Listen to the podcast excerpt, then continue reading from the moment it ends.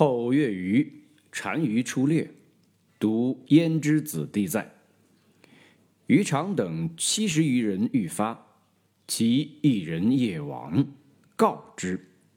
单于子弟发兵与战，勾王等皆死。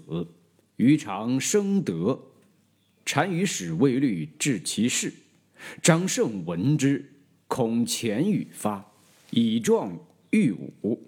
武曰：“是如此，此必及我。见犯乃死，众复国，欲自杀。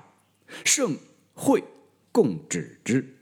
于常国引张胜，单于怒，召诸贵人议，欲杀汉使者。左衣至资曰：“计谋单于，何以复家？”以皆降之。单于使卫律赵武受辞，武谓会等：“屈节辱命，虽生，何面目以归汉？”引佩刀自刺。